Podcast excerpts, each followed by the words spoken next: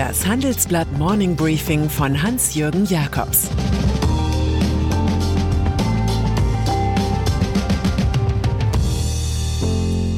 Guten Morgen allerseits. Heute ist Donnerstag, der 18. März, und das sind heute unsere Themen. USA wachsen wie sonst nur China.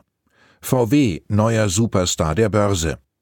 Das Killerwort des Joe Biden. Dieser Podcast wird präsentiert von Klug Anlegen. Der Podcast für alle Anleger und die, die es noch werden wollen. Spannende Impulse, Tipps und Einblick in die Finanzwelt. Das alles mit Kai Matthias Schmidt, CEO der Querin Privatbank. Jetzt reinhören, Anregungen einholen und einsteigen. Zum Link geht es in den Show Notes. Konjunktur. Es gibt in diesem Jahr zwei globale Konjunkturlokomotiven. Die eine, China, wie gehabt, nur dass die Volksrepublik diesmal auf eine konkrete Wachstumsprognose verzichtet. Die andere die USA. Hier nennt die Notenbank eine Zahl für 2021, die man zuletzt aus Peking kannte. Um 6,5 Prozent werde die Wirtschaft zulegen, erwartet die Fed. Das liegt vor allem an dem in Washington aufgelegten gigantischen Konjunkturprogramm in Höhe von 1,9 Billionen Dollar. Obwohl die Notenbanker unter Jerome Powell inzwischen mit mehr Inflation rechnen, belassen sie den Zins im Kellerkorridor von 0 bis 0,25 Prozent.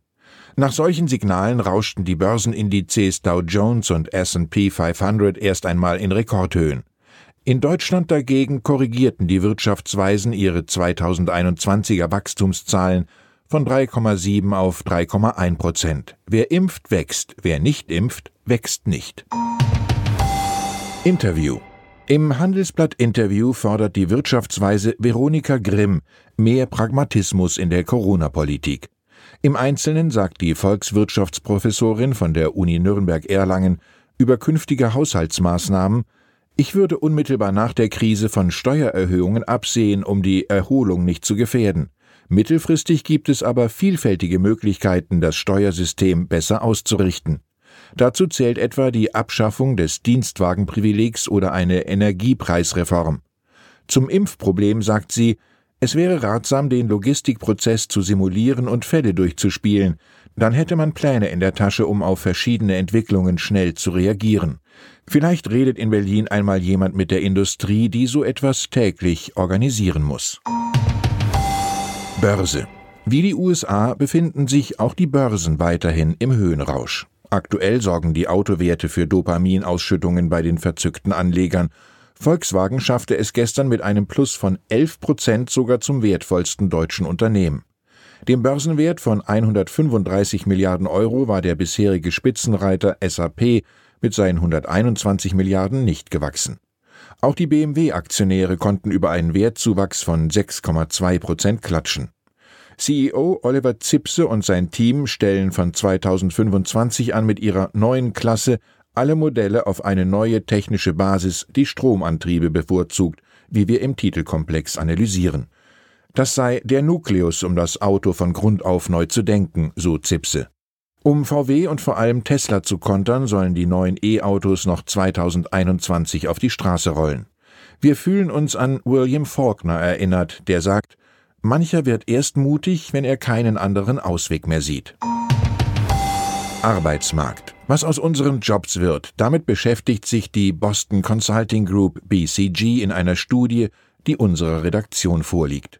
Es gibt zwei gegenläufige Trends. Einmal sorgen Digitalisierung und wirtschaftliche Post-Corona-Erholung für eine stärkere Nachfrage nach Arbeitskräften. Andererseits sinkt das Arbeitsangebot, da die Babyboomer in Rente gehen. Bis 2030 fehlen drei Millionen Vollzeitkräfte, so die BCG-Autoren. Den größten Bedarf gäbe es bei IT-Fachkräften und Lehrern, gefolgt von Spezialisten für die Automatisierung von Geschäftsprozessen, Ärzten und Ingenieuren. Enzo Weber vom Institut für Arbeitsmarkt und Berufsforschung kommentiert, im Moment haben nicht die Leute ein Problem, die einen Job haben und ihn verlieren könnten, sondern die Leute, die keinen Job haben und auch weiterhin keinen finden. Niederlande er regiert seit zehn Jahren in den Niederlanden und kann mit größter Wahrscheinlichkeit in Den Haag weitermachen. Premier Mark Rutte. Seine rechtsliberale Partei VVD ist nach der Parlamentswahl mit 23 Prozent und 36 Sitzen bei weitem die stärkste Kraft. Stand 5 Uhr MEZ. Die Frage ist nur, mit welchen der vielen Kleinparteien Rutte koalieren will. Die linksliberale D66, bisher auch schon in der Regierung, schaffte 24 Mandate.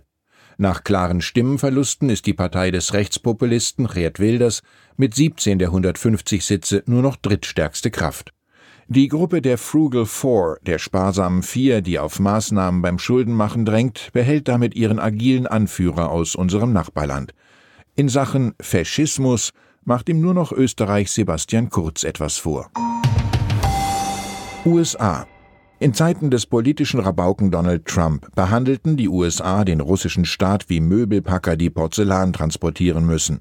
Nachfolger Joe Biden wählt dagegen den Weg der direkten Konfrontation, Mann gegen Mann sozusagen.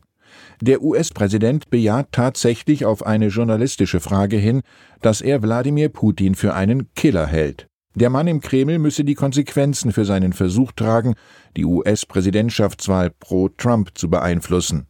Moskau reagierte auf die wüsten Drohungen mit der Anweisung an den russischen Botschafter in Washington, zwecks Beratungen in die Heimat zu kommen. Maskenaffäre. Eine Million Euro ist eine Menge Geld, vor allem für die CSU, die sich gerade mit den Folgen der Maskenaffäre beschäftigt. So viel soll ihr Landtagsabgeordneter Alfred Sauter in seinem Hauptberuf als Anwalt damit verdient haben, mindestens einen Vertrag für ein Corona-Maskengeschäft mit Bayerns Gesundheitsministerium erstellt zu haben. Das ermittelte die Süddeutsche Zeitung.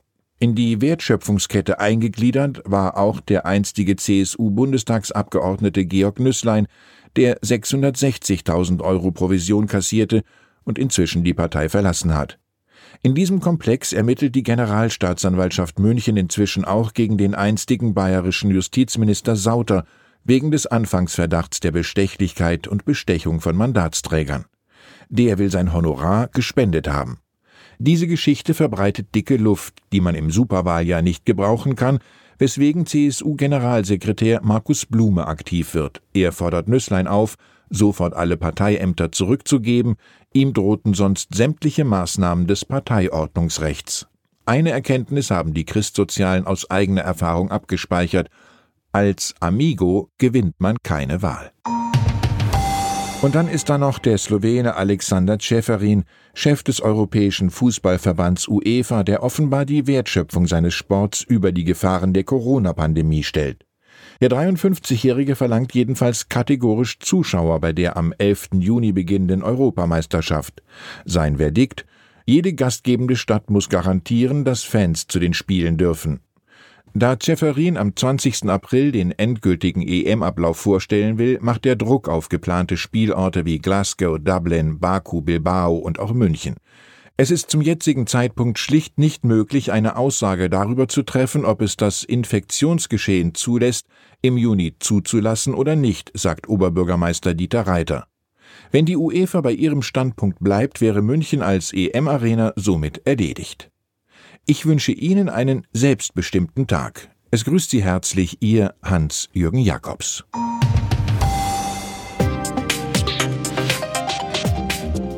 17.30 Uhr sprechen wir bei Handelsblatt Today über alle Themen, die die Finanzwelt bewegen.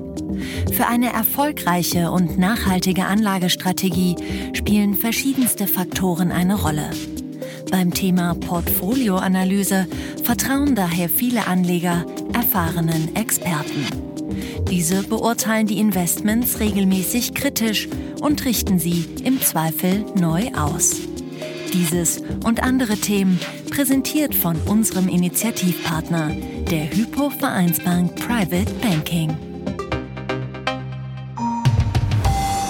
Das war das Handelsblatt Morning Briefing von Hans-Jürgen Jakobs, gesprochen von Peter Hofmann.